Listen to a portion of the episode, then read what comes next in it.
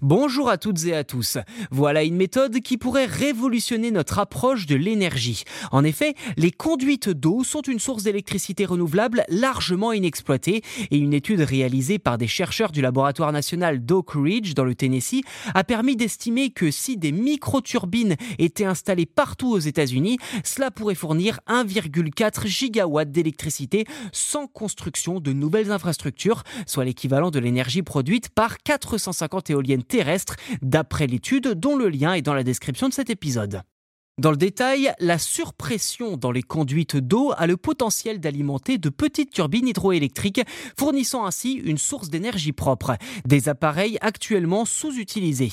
Ainsi, des sociétés comme Low Impact Hydropower Association, une organisation à but non lucratif environnemental basée dans le Massachusetts, envisagent de mettre en place des réseaux de petites turbines. InPipe Energy, basé dans l'Oregon, a déjà installé trois systèmes similaires, dont un à l'extérieur de la ville de Portland. Je cite, Il existe des milliards de kilomètres de pipeline dans le monde sous pression. Fin de citation. En partant de ce constat, l'entreprise a commencé à l'automne 2023 à produire de l'électricité à partir d'une pipeline qui transporte de l'eau potable en Californie. D'après eux, ce système devrait être capable de produire 130 000 kWh d'électricité par an. Si une majorité de cette électricité sera utilisée pour alimenter les pompes à eau situées à proximité des canalisations, l'électricité excédentaire sera injectée dans le réseau pour aider le service public à atteindre son objectif de neutralité carbone d'ici 2030, à savoir moins 6 tonnes de CO2 par an d'ici là. Un système similaire devrait également être installé à Aurora, au Colorado, à partir d'avril.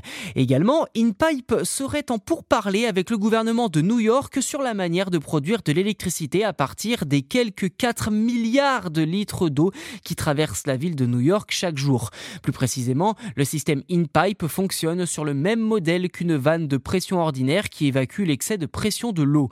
Mais plutôt que de simplement soulager les canalisations de cette pression, InPipe l'utilise pour produire de l'électricité.